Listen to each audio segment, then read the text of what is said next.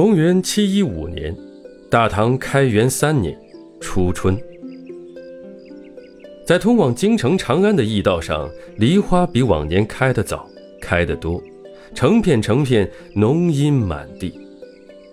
自李隆基七一二年铲除姑姑太平公主势力，继承皇位，七一三年改年号为开元以来，大唐王朝正一步步走向繁荣。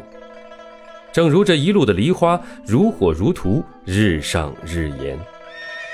忽然，一阵尘土轻扬，一个十五岁的翩翩少年踏马而来。少年姓王，名维，七零一年出生于河东蒲州（今山西运城）。王维可以说是含着金钥匙出生的，因为他出生在从汉代起就世代为官的天下五大望族之一太原王氏。太原王氏祖先中最早闻名于世的是东汉初年的王霸。王莽篡位后，王霸弃官归隐，朝廷屡次征召，均不为所动。之后，曹魏时期的司空王勇，两晋时期的名臣王树、王坦之、王羲之等，也都出自太原王氏。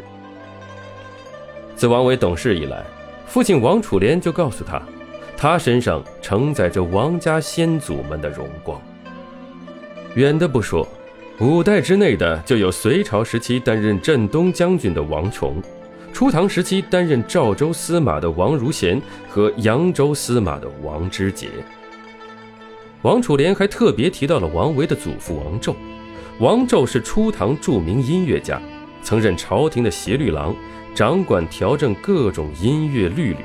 尤其擅长琵琶和古琴，被时人称为“国手第一”。